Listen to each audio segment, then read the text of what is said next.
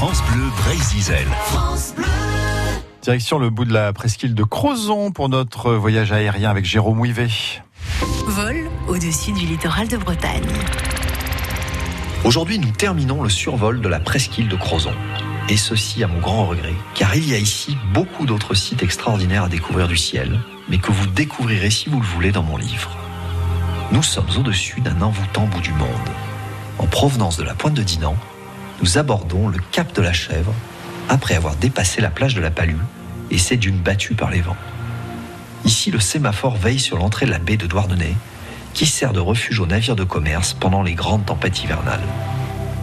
À ses pieds, un mémorial de l'aéronautique navale salue le sacrifice des marins morts en service. Ce site classé pour son paysage exceptionnel fait partie du parc naturel régional d'Armorique.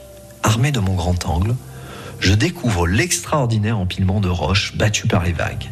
Je vais construire cette image en trois niveaux, un peu comme les strates géologiques que les amateurs de cette science apprécieront sans doute sur celle-ci.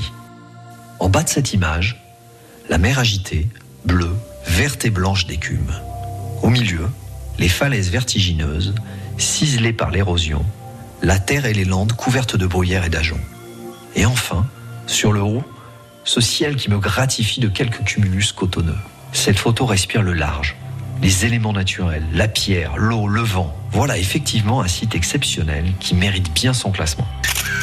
Mon conseil photo du jour. Nul besoin de partir au bout du monde pour réaliser de belles photographies. L'aventure et le dépaysement commencent devant votre porte. La Bretagne regorge de multiples paysages. Ajoutez une pincée de lumière quelques variations saisonnières, démarrez, secouez bien, vous risquez d'être ébloui. Allez, profitez des longues journées d'été pour sortir vos appareils.